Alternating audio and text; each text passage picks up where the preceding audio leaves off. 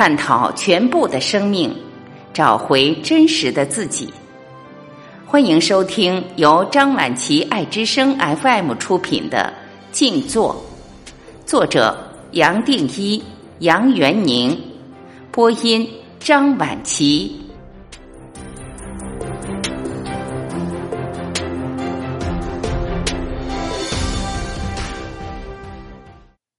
第四章：静坐的基本概念。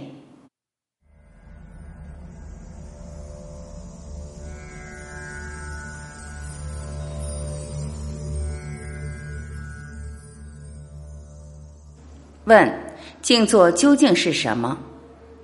答：静坐可以是一种技巧、过程或是成果。就静坐而言，静坐需要练习。有多少种静坐技巧，就有多少种收摄感官的方式。就过程而言，静坐本身是一种能引发身心灵变化的转化经验。有些变化是可逆的，有些变化是永远的。就成果而言，静坐能带来一整套全新的价值观，赋予全新的意义，使人对生命的观感焕然一新。问。但是我们听说过的静坐，多半只是不同宗教流传下来的各种技巧与姿势，这是怎么回事？答：现在一般的静坐教学确实有很大的问题。对大多数人而言，静坐只是一种身体的操练，把脚和身体摆出某种固定的姿态，做多长时间或比赛专注力的心理练习。静坐本身虽然离不开技巧，但它本身其实是更宽广的。以我自己的经验来说，若想要找出人生的意义，静坐是最有效的方式。问：既然如此，为什么你花这么多时间传授各种不同的姿势？答：主要是为了健康的理由。我身为医学专业人士。健康问题是我最优先关注的焦点。练习静坐确实有许多健康的好处。我们很难想象哪个身心均衡的健康人士少得了静坐的锻炼。对初学者而言，即使只是把姿势摆正，也能使健康大为改善。适当的静坐姿势本身就是我多年来推广的众多具有疗效的姿势之一。就我多年来所见。静坐的姿势本身是具有疗效的，光是坐直，让脊椎、颈部、骨盆落在自然的弧度上，就能让五脏六腑各就其位。这种身体结构的重新调整，让心灵更能专注，也是返老还童的第一步。问：这么说来，坐姿是静坐的必要条件吗？答。我过去在各地的演讲一再提到，任何姿势都能练习静坐，甚至可以完全不管姿势。无论将静坐视为修炼还是技巧，它的心理锻炼成分都远高于身体锻炼，而成效则远远超越了心理和身体的层次。或许这个说法听来有些自相矛盾，反而容易把人给弄糊涂了。我们先回来谈基本技巧就好。问：对你的答复确实把我搞糊涂了。那么静坐是否不关乎任何姿势呢？答：前面我说过了，静坐可分为技巧、过程和成果三个层面。就技巧而言，静坐可说是一种集中心灵注意力的心理锻炼。然而，必须先调节身心，才能有效从事这一心理锻炼。换句话说，身体是会影响心灵的；反过来说，心灵当然也会影响身体。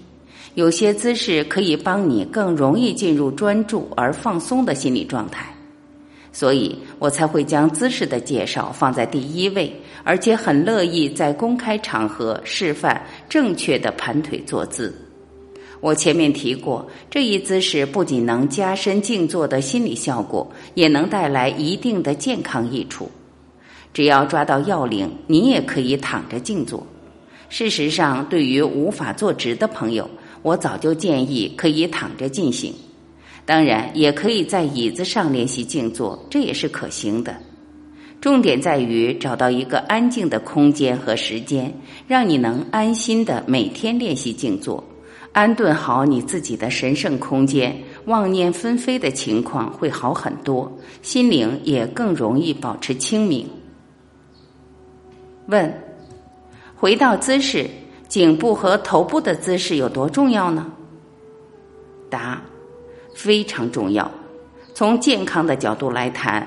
我们这一代在桌前办公的时间太多了，上半身自然会习惯往前倾，而使得头部和颈部偏离了正常的位置。正因如此，我自己喜欢用静坐的坐姿来矫正这一前倾的惯性。头颈部若摆对了位置，会让人觉得自己有略往后倾的感觉。如果这么说还不够清楚。你可以试试抵着墙壁坐直身体，就会明白了。你也可以用镜子帮助自己修正姿势。接下来，略略收住下颌，闭眼或将目光收在前方约四十五度角的地面上，以这个方法调整头部和颈部的角度，能让身体回到最自然的位置，也会让你觉得更舒服。问：背和腿呢？答：最重要的是在臀部下方放一个柔软的坐垫。大多数专业人士的身体通常比较僵硬，特别是男性，骨架也较大，应该留意坐垫的厚度要能够足以保护尾椎骨。至于腿，可以盘起来，单盘，一条腿平放在另一边的大腿上，或双盘。两边的小腿交叉，平放在对侧的大腿上都可以。那么手该怎么摆？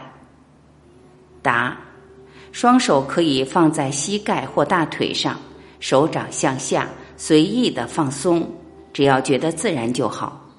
此外，也可以将两手的手掌朝上相叠，一如佛陀的禅定印，让双手的拇指轻轻顶着。其他手指自然伸直，两手安放在大腿之间。问：你说的禅定印，哪只手放在上面？这很重要吗？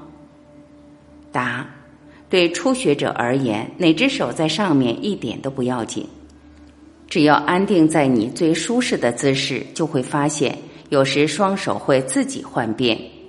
然而，静坐再深入一点之后，你会开始感受到微细的能量，也就是所谓的气在身体各处流动，包括双手。而手印的姿势能接通气的循环，让气的流动更顺畅而没有阻碍。到了这个时候，你会很自然的找到身体最舒适的姿势，包括手的姿势。问：该穿什么衣服静坐？有特别需要留意的吗？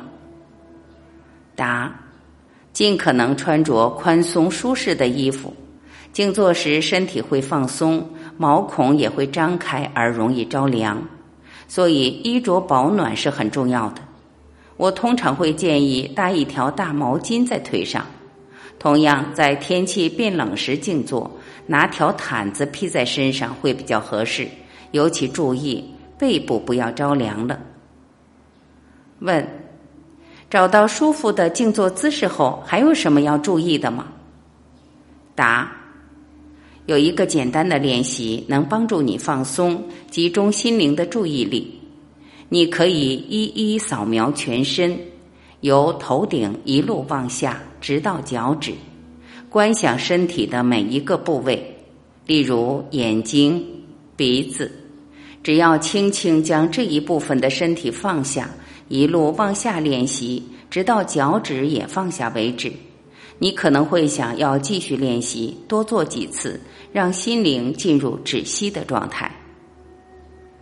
问：是否需要在特定的时间静坐？答：初学者可以找一个方便的固定时段，随时练习静坐。换句话说，如果你觉得早晨的时间比较充裕，就在早上静坐。如果喜欢在睡前静坐也是可以的。然而，就像手的位置一样，在深入静坐之后，你会发现一天中有某些时段是与静坐所引发的身心变化更相应的。这是因为身体本身有微妙的昼夜节律，在一般情况下，常因太细微而感觉不到。但是在身心变得轻松之后，我们的觉察力也会更敏锐，不只是身体的节律变得明显，还会引发一些变化。而必须微调静坐的方式，包括练习静坐的时段，也可能会跟着变化。问：静坐每次应该练习多久？多长时间练习一次？答：只要有空就可以练习静坐。若每次能静坐二十分钟，会有很大的益处；若能坐上一小时，进步会更快。这是因为在我们繁忙的生活步调下，心灵需要时间才能安定下来。不要忘了，正确的坐姿本身就有疗愈的效果。光是让心灵在这一姿势下伸展开来，就能得到许多健康的益处。